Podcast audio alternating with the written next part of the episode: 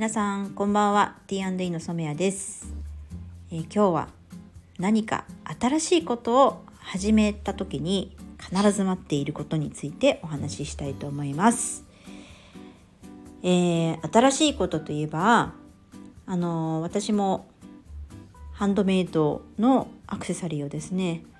え全国に広めたいというふうに10年前に思ってやったわけですけどもまだそのような考えを持っている方はあまりいなくてですね、えー、それをやり始めた時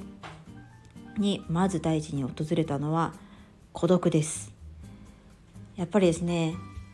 何か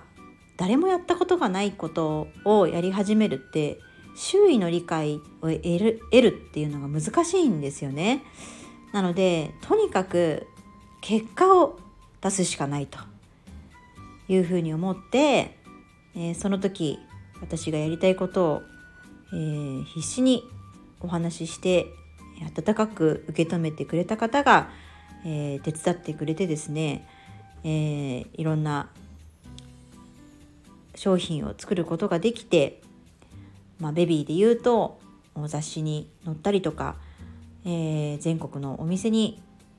取り上げていただいたりとかっていうことが決まったわけですけれどもえー、その孤独がですね結構辛いです。なのであの私のところで言うとあのハンドメイド作家さんがこれから、まあ、ビジネス学校などもやっておりますので大きく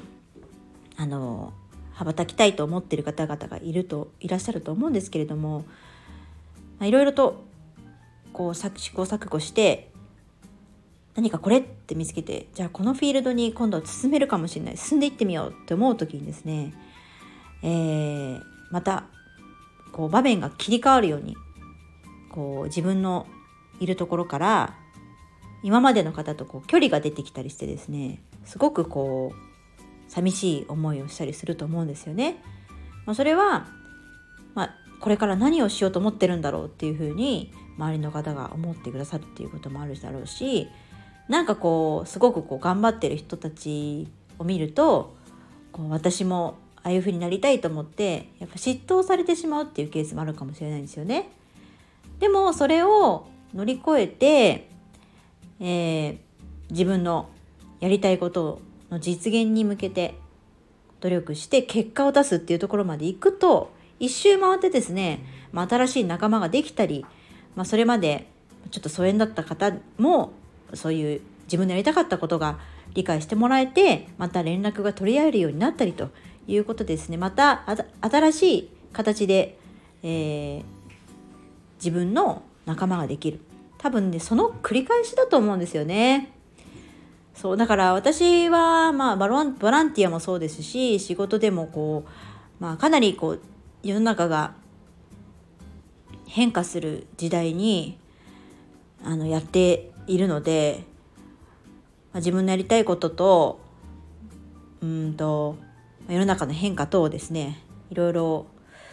考えながら動いていくわけですけれどもまあやっぱりその時その時でいろいろとお、まあ、私一人になっちゃってるかもなって思うことはあります。ただ最近はですねあのおかげさまでまあとても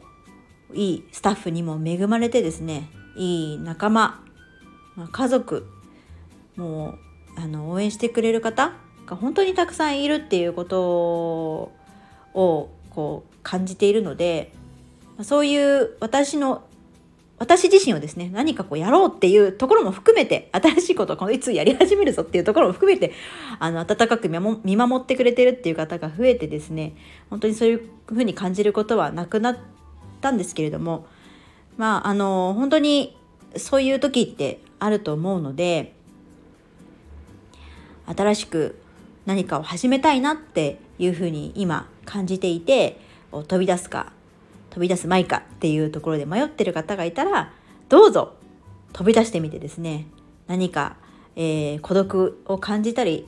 えー、一人に悩んだりすることがあったらまあ私のところにいつでも 来ていただいてまあ、悩みを相談していただければ私のできる範囲でお答えしていきたいなというふうに思っています。なので、まあ、一緒に頑張っていきましょうということでですね はいなので、まあ、ちょっとこうゴールデンウィークいろいろとこう振り返る時期かなとも思ったので、えー、一旦、まあ、初心に戻る形で、まあ、私もかん、あの、思い出をちょっと語ってみました。はい、えーと、あと残り半分かな？だと思うんですけれども皆さん充実した休日をお過ごしください。ではまたお会いしましょう。さようなら。